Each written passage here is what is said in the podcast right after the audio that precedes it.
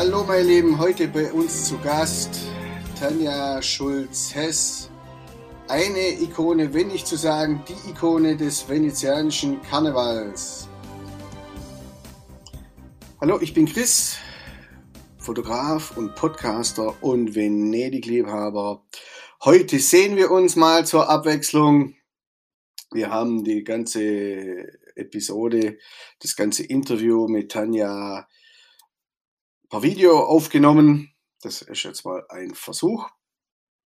Und in der heutigen Episode Erlebnis Venedig tauchen wir ein in den Zauber und in die Magie des Karnevals. Es ist auch nicht so schlimm, da zu verzichten. Ich habe ja nun schon 23 Jahre auf dem Buckel.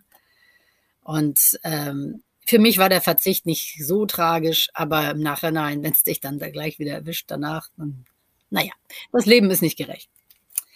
Apropos 23 Jahre, wie verschlägt sich eigentlich nach Venedig zum Karneval und wieso Venedig? Ja, das war, das war Zufall. Ähm, 1992 bin ich mit einer guten Freundin damals mit so einer ganz billigen Bustour, so eine, so eine pauschal fünf Tage Venedig-Nummer losgefahren. Wir wussten gar nicht, dass Karneval ist. Wir wollten einfach Mädelswochenende machen.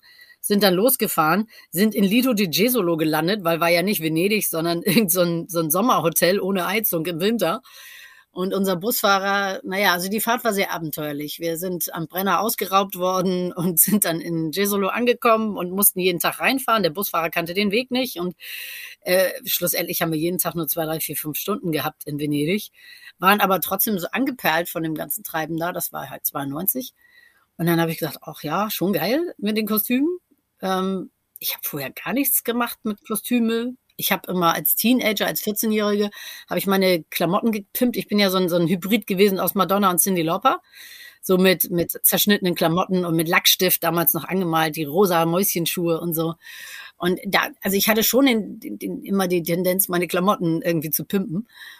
Aber äh, bis 92 eigentlich gar nichts geplant. Also war einfach nicht mein Ding. Und dann bin ich da hingefahren, habe das gesehen, habe gesagt, ah, das war schon geil, möchte ich wieder machen. Dann sind wir nach Hause gefahren dann hat es erstmal sieben Jahre gedauert, bis ich wieder mal die Idee hatte, dann doch zum Karneval zu fahren. Und 99 bin ich dann hingefahren und hatte dann das Problem, ich wollte ja gerne mit Kostüm, weil ich habe gesagt, wenn, dann schon richtig. Und ähm, dann, ich konnte aber nicht nähen und habe dann versucht mit der Nähmaschine, das gab nur Knoten und ach, es war ganz entsetzlich. Dann habe ich versucht, das irgendwie mit Nadeln zusammenzustecken oder in der Hand und irgendwie am Ende hatte ich irgendwann meine Heißklebepistole in der Hand und ähm, habe geklebt und das ging dann. Und dann ging das ganz fix. Dann hatte ich plötzlich so ein richtig großes Teil in der Hand. Ich kann euch das, zeigen. Ich habe ja, ich ja ein Buch gemacht mittlerweile mit allem, was drin ist. Und dann hatte ich in Lido di Jesolo am Strand, ich habe noch mal so eine Bustour gemacht, habe ich dann äh, dieses Kostüm angehabt. Das war mein erstes. Das war im Prinzip nur so ein großer Kaftan mit so Stöckern unter, damit er schön groß ist. Hühnerdraht irgendwie als, als Kopfteil. Die Maske noch aus Buntpapier selbst gemacht. Also war ja gar nicht venezianisch, war ja sogar ich selbst. Also es war sehr merkwürdig. Dieser schöne große Pfau, der, mit dem habe ich dann mal gewunken. Das Ganze war dunkelblau mit Kupfer, so ein paar astrologische Zeichen drauf. Also es war äußerst rudimentär. Aber die Leute sind schon voll drauf abgegangen, weil ich habe dann immer mit den Armen gewunken und naja, irgendwie fanden sie es gut. Und ich fand es dann auch gut, weil da so plötzlich so, so begehrt zu werden und angeguckt zu werden, fand ich schon ganz geil, weil ähm, im normalen Leben hast du das ja nicht so. Und äh, ja, dann, dann habe ich gedacht, ach ja, das können wir doch nochmal machen. Und dann bin ich nächstes Jahr wieder gefahren und im dritten Jahr hatte ich dann gerade meinen Mann kennengelernt und habe dann gesagt, du, ich mache da so komischen Kram mit Venedig und ähm, also du musst das nicht machen, aber wenn du magst, kannst du ja mitkommen und so. Naja, und dann ähm, ist er mitgekommen und dann hatten, hatten wir so weiße Thrombosestrümpfe, damit man seine Haare nicht sieht. aus dem Krankenhaus über die über die harten Männerbeine und so und dann dann sind wir zusammen los und das war irgendwie ganz schön und das war ja noch so ach so richtig frei und unschuldig. Wir sind da ja nur durch die Gegend gewandelt und haben das schöne Wetter genossen und die Stadt und kein Druck, keine Verabredung, kein Fotoshooting, kein gar nichts. Das war einfach nur Genuss. Das war einfach nur schön. Naja, und so, so ging das dann über Jahre weiter. Und mein Mann hat dann phasenweise auch sehr gerne Kostüm getragen, hatte dann immer das Problem, dass er gerne selber fotografiert und selbst fotografieren und Kostüm tragen lässt sich immer schwer kombinieren. Ich habe dann ja sogar mal ein Kostüm gemacht, wo er dann ähm, eine Kamera im Kostüm hatte und dann fotografieren konnte und so. Aber am Ende, also in dieser Kiste war seine digitale Nikon drin. Ja, das ist auch witzig. Er konnte dann knipsen, während er geknipst wurde. Mhm. Aber es fand er immer zu tierisch anstrengend, sich auf zwei Sachen zu konzentrieren. Und am Ende hat er gesagt, du, ich möchte dann doch lieber nur ähm, entweder Kinder hüten oder eben das machen. Naja, und in 2007 war es dann ja so weit, dass ich das erste Mal gewonnen habe. Das war ja auch so ein, so ein Zufallstreffer. Ähm, ich hatte zwei Monate, oder ich hatte während der Schwangerschaft mit meiner ersten Tochter so das Gefühl, ich fühle mich wie so ein alter Ballon, so richtig aufgeblasen. Und dann dachte ich, oh, dann mache ich das sowas mal als Kostüm. Und habe diese Montgolfiere gemacht. Und ähm, wir hatten da den Wettbewerb und alles noch überhaupt nicht auf der Uhr, gar nicht. Mein Mann hat die Kleine im Rucksack durch die Gegend getragen. Ich durfte ein bisschen Lust wandeln, zwei Monate nach der Geburt. Das war auch ganz schön irgendwie, dass ich mal wieder so ein bisschen was für mich selber hatte. Ja, und dann sind die Leute aber so wahnsinnig abgegangen auf dieses Kostüm, dass er dann sagte, du, also ich glaube, du solltest mal auf die Bühne gehen diesmal. Und das war das da. Mhm, und da hat die Kleine auch mhm. dabei. Mhm. Guck mal, die habe ich dann im Florian noch gestillt mit zwei Monaten mhm. das erste Kostüm. Auch im Kostüm im passenden? Ja, klar. Und im Florian habe ich sie dann, ich habe mir immer ein Brokattuch übergehängt, wie man das beim Stillen ja gerne mal macht. Habe dann im Schaufenster da gesessen, inkognito das Kind unterm, unterm Tuch und habe äh, huldvoll gewunken. Und Madame hat sich dann im, äh, naja, auf jeden Fall, äh, das war nur so eine kleine Schürze, die wir ihr übergelegt haben. Das war jetzt kein richtiges Kostüm. Aber ähm, aber gut aus. Es war süß. Und ähm, naja, jedenfalls hatte mein Mann dann gesagt, Mensch, also ich glaube, äh, mach doch mal mit beim Wettbewerb. Dann habe ich das gemacht. Und dann war das Finale. Warte mal kurz, ja? Wettbewerb, da muss man jetzt dazu sagen, dass in Venedig, äh, weil ja nicht jeder weiß, der vielleicht unseren Podcast anhört oder anschaut, dass die Masken jedes Jahr prämiert werden. Also da gibt es einen Wettbewerb und die beste Maske gewinnt einen Preis. So richtig, ne? Ja, also die beste, also da muss man vorneweg sagen, die beste Maske gibt es per se gar nicht, weil in Venedig darf ja jeder seinen Traum leben, wie er möchte. Da gibt's mittlerweile ja auch Cosplayer und, und Gothic-Leute, die kommen. Ähm, das wird jedes Jahr bunter, der Haufen. Und äh, so das beste Kostüm festzulegen, ist eigentlich eine nette Idee, aber, aber nicht realistisch. Aber der, die, das Tourismusbüro und die, die äh, Veranstalter, die sagen halt, wir machen diesen Wettbewerb, der ist frei für jeden. Auf dem Markusplatz muss man sich so vorstellen, Markusplatz so groß wie ein Fußballfeld ungefähr. Dann stehen da so locker 30, 40.000 Leute drauf rum, sehr eng und dann gibt's eine große Bühne und äh, da wird man dann rüber gescheucht als, als Kostümträger und das geht über ein paar Tage und am Ende bleiben so die letzten 50, 60, 70 Leute über und am letzten Tag geht das Ganze fünf Stunden meistens. Man friert auch fürchterlich.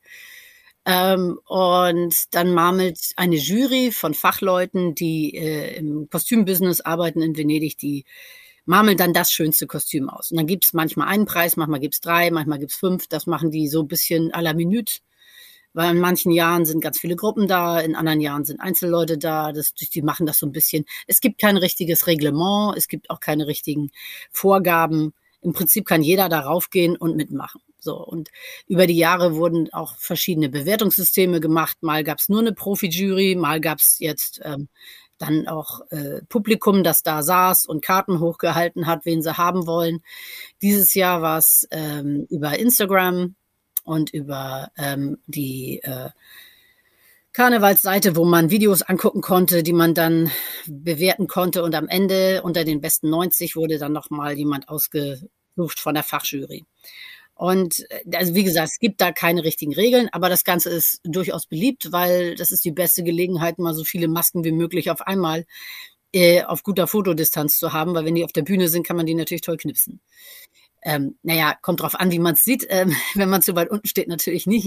Du als Profi natürlich, du, du machst ja ein anderes Shooting. Aber für, ich sag mal, so Tagestouristen und Leute, die einfach nur so gucken wollen, ist das prima, weil die ganzen Masken kommen halt zum Markusplatz hin zu einer bestimmten Zeit und dann kann man das gut abfotografieren.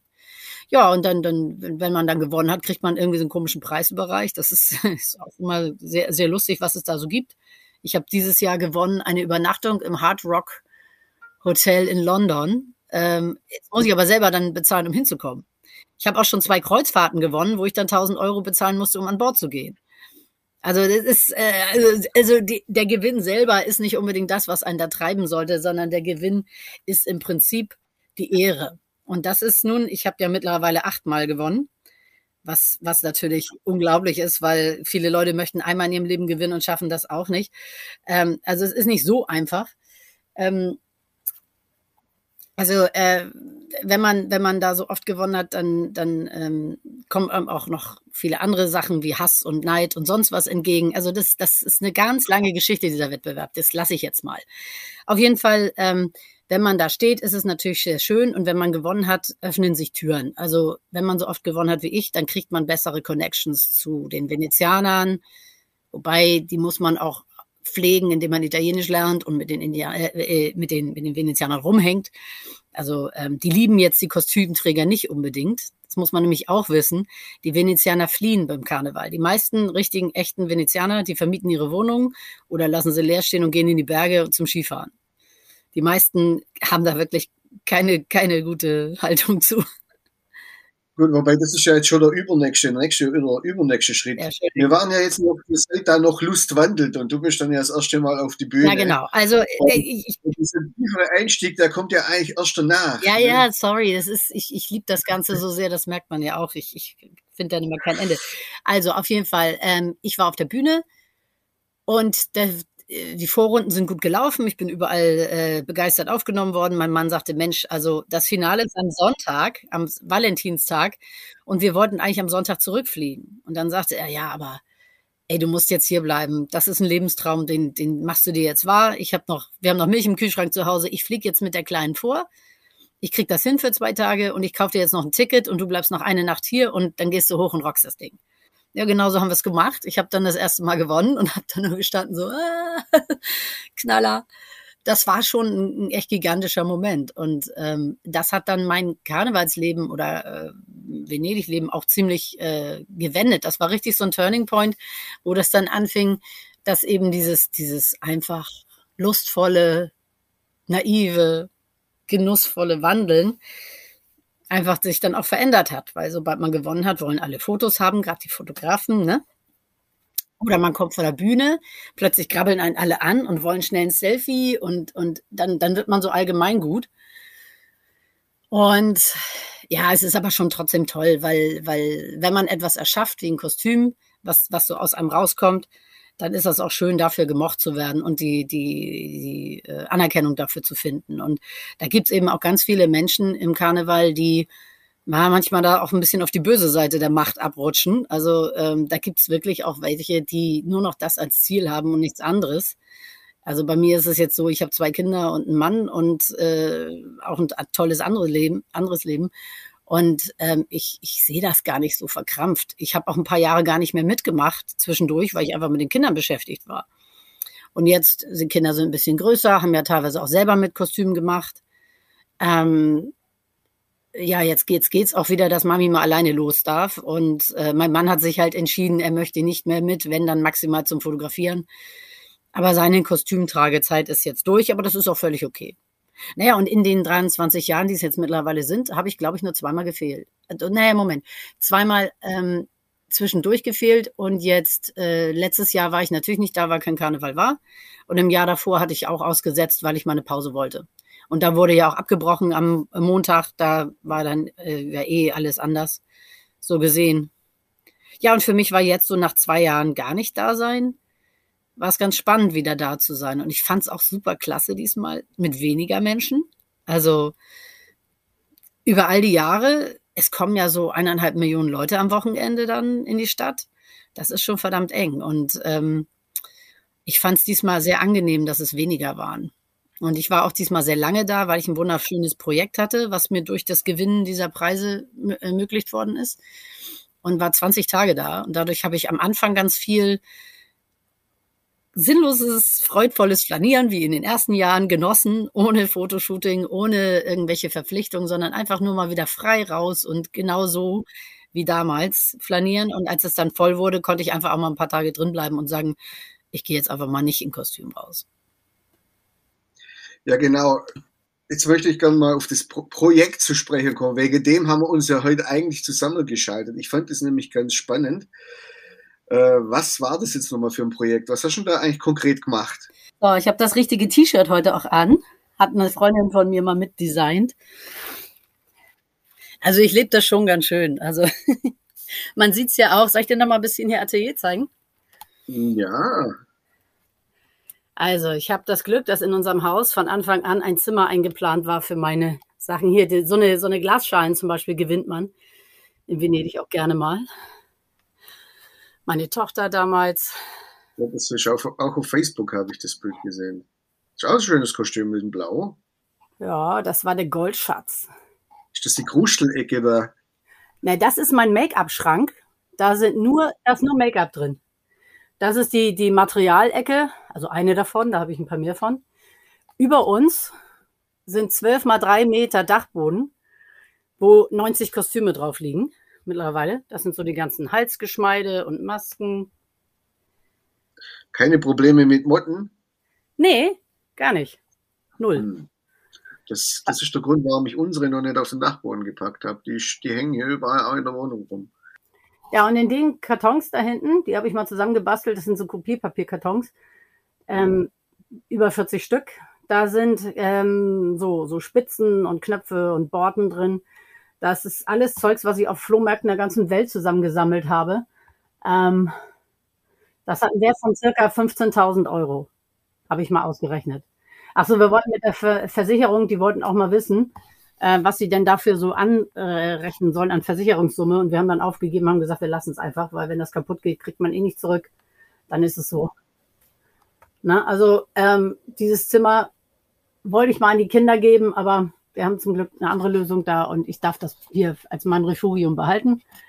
Und das ist wirklich ganz schön, dass ich hier so toll arbeiten kann und auf dem Dachboden nochmal alles hab über mir. Nur da ist es wirklich wie Tetris. Ne? Ich habe so Kartons vom, von so Apple-Rechnern, die ich beim Spiegel, ich habe ja früher als Projektmanager beim Spiegel gearbeitet, die ich von da noch mitgenommen habe aus der IT. Und äh, ich habe immer einen Karton für ein Kostüm. Ähm, und ja, die Accessoires dann in dem Fall, oder wie? Bitte? Oder wie soll ich die, die Accessoires oder steht das ganze Kostüm drin? Nee, nee, das Kostüm ist drin. Also ich, ich, du stehst gerade hier auf einem so einem Karton. Da steht nur Adresse drauf, deswegen kann ich sie dir nicht zeigen. Ähm, also das ist so ein, so ein 60 mal 20 mal 50 Karton, wo man halt so einen, so einen Standrechner drin hatte. Und da habe ich dann immer ein Kleid drin und die Accessoires, Schuhe, Fächer, Stecker, Korsett, das ganze Programm. Und die Unterbauten für die Röcke, die habe ich nochmal extra oben liegen. Die sind auch etwas größer ich baue die ja unklassisch, ich baue sie ja nicht so, wie man sie eigentlich machen soll. Also das ist ja eh so eine Sache. Ich bin ja keine Schneiderin, ich kann bis heute nicht nähen. Ich mache maximal ein paar Fangstiche mit, mit der Hand. Und ähm, ich, habe überhaupt gar keine Schneiderkenntnisse. Ich, ich upcycle und recycle und umcycle sonst was. Ich benutze viel alte äh, Klamotten, alte Spitzen, alte sonst was und, und baue das einfach zusammen. Ich klippe es fest und dann schneide ich es ab also jeder Schneider kriegt da das kalte Grausen, aber am Ende sieht's gut aus und darauf kommt's ja an. Bitte? Hält das, in der Waschmaschine oder? Nein, also so eine Kleider wäschst du doch eh nicht. Also so eine Riesengeschosse mit so und so viel verschiedenen Materialien drin. Gerade bei mir, wo ich das ja eben auch nicht nur klassisch mache, sondern eben auch wie eine Skulptur, dass ich da 3D gedruckte Balkone dran habe oder sonst was, das könntest du sowieso nie waschen. Wenn unten der Saum dreckig ist, wird er im Zweifelsfall abgeschnitten und neu rangeklebt oder ähm, ersetzt. Ich habe immer was drunter, was ich voll schwitzen kann. Das ist ganz wichtig. Und auch wenn andere die Kostüme tragen, kriegen immer einen Body, der frisch gewaschen ist und den schwitzen wir dann voll. So, und ähm, also man könnte es trocken reinigen, aber das kostet ja ein Vermögen, so ein Kleid zu reinigen. Also ähm, ich mache ja auch keinen professionellen Verleih, so gesehen muss ich da äh, auch nicht so ganz so pingelig sein. Ähm, naja, jedenfalls ähm, halten tut das auf jeden Fall. Mein Brautkleid war auch, ge, war auch geklebt. Das hatte ich auch. Ja, sehr gut gemacht. Ja, ich habe ja in, in Bamberg auf der Altenburg geheiratet, drei Tage mit meinem Mann. Und ähm, ich schaue mal, ob ich das finde. Ähm, und da, äh, Ähm, das war auch geklebt, weil man darf ja sein eigenes Brautkleid nicht, ähm, man darf sein eigenes Brautkleid ja nicht nähen. Mhm, dann hast du es geklebt. Das habe ich geklebt. Schön. Ganz schlicht. Die haben alle gedacht, ich würde so ein Bisset basteln, aber nee, ich, hab, ich mag ganz schlecht. Da war ich auch ein bisschen schlanker, da ging das auch.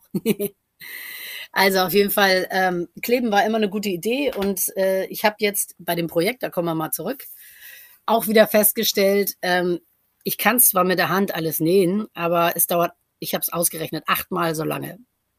Ich bin achtmal schneller mit der Heißklebepistole und halten tut's genauso, es sieht kein Mensch. Es hat noch nie jemand moniert. Ich bin zwar äh, auch mit den äh, einigen großen Ateliers in Venedig eng befreundet, die, die die teuersten und wertvollsten Sachen machen. Den graust es natürlich immer, ähm, wenn ich irgendwie was klebe, aber auf der anderen Seite sagen sie, man sieht's ja nicht. Du kriegst es so hin, dass das einfach auch funktioniert. Und ähm, naja, ähm, ja, aber jetzt nochmal zurück zu dem Projekt. Also ich habe über all die Jahre auch viel mit dem Fernsehen gearbeitet. Ich habe äh, mit dem ZDF gedreht, ich habe mit dem WDR gedreht, einen sehr schönen Film. Und ich war Rätselobjekt bei einer Quiz-Sendung mit mehreren Kostümen vom SWR. Und ja, ich habe da so einiges gemacht mit RTL und Deutsche Welle. Und irgendwie kam das dann immer so, dass man mit denen gedreht hat. Und irgendwann habe ich mit dem WDR 2010 ähm, einen, Film gedreht im Danieli. Und äh, das ist Danieli ist das für mich schönste, älteste Hotel in Venedig, das einfach aus drei ganz fantastischen, tollen alten Gebäuden besteht und von der Architektur her halt einfach nur zum Niederknien schön ist, wenn man alte Architektur mag. Und ähm, das gilt so als das ehrwürdigste, schönste Haus da vor Ort, ist auch unter den Top Ten Hotels der Welt. Und mit denen hatte ich dann eben die Freude zu drehen und durfte damals in der großen Dogen Suite für 12.000 Euro wohnen, weil wir da gedreht haben. Und ähm, ich bin dann natürlich so verliebt gewesen in dieses Hotel, dass ich mit denen im guten Kontakt geblieben bin und über Jahre eine, eine schöne Freundschaft gepflegt habe. Ich durfte dann da auch mal ein Fotoshooting machen, was man sonst auch nicht darf. Und wir haben eine sehr gute Freundschaft gepflegt. Und ähm, im letzten Jahr kam ähm, das Marketingteam auf mich zu und fragte, ob ich nicht Lust hätte, zum 200. Geburtstag vom Hotel Danieli eine, eine textile Skulptur zu erschaffen, die quasi das Danieli und seine wirklich wunderschöne Historie zu vereinen mit, mit dem Karneval. Normalerweise haben die nicht so viel mit dem Karneval äh, am Hut. Sie haben zwar viele Gäste aus Amerika und Russland und sonst wo, die da übernachten zum Karneval und auch sonst. Aber sie sind jetzt nicht so, dass sie sagen, wir machen die Riesenbälle oder, oder wir feiern den Karneval richtig ab. Aber sie brauchten halt auch was, was ein bisschen so ein Showpiece ist, was man hübsch hinstellen kann. Es gibt nämlich dieses Jahr eine Ausstellung im Hotel selbst zur Historie. Es gibt geführte ähm, Touren durch die durch das Hotel, wo man die Architektur erklärt kriegt und die ganze wunderbare Geschichte. Es gibt ein extra Menü, was der Sternekoch da kreiert hat. Es gibt ein extra Cocktail für dieses Jahr und es wird diverse Events geben, wo die 200 Jahre Geschichte abgefeiert werden. Und dazu sollte mein äh, Kleid halt so als Centerpiece dahingestellt werden, damit die Leute gleich beim Reinkommen was Hübsches haben zum Angucken. Danke an dich, Tanja. Schön, dass du dir Zeit genommen hast.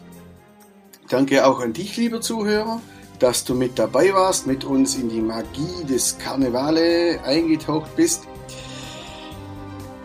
Da diese Episode sonst zu lang geworden wäre, haben wir sie jetzt nicht gekürzt, aber in mehrere Episoden aufgeteilt. Das heißt, du kannst dich schon bald auf eine Fortsetzung freuen.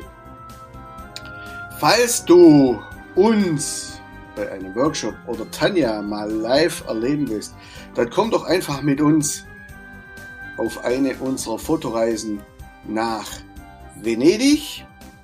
Weitere Infos findest du auf unserer Homepage fotoerlebnisse.eu. Dort findest du auch die Show Notes bzw. die Verlinkung zu unserem Transkript. Ich wünsche dir noch einen schönen Tag und bis ganz, ganz bald. Dein Chris.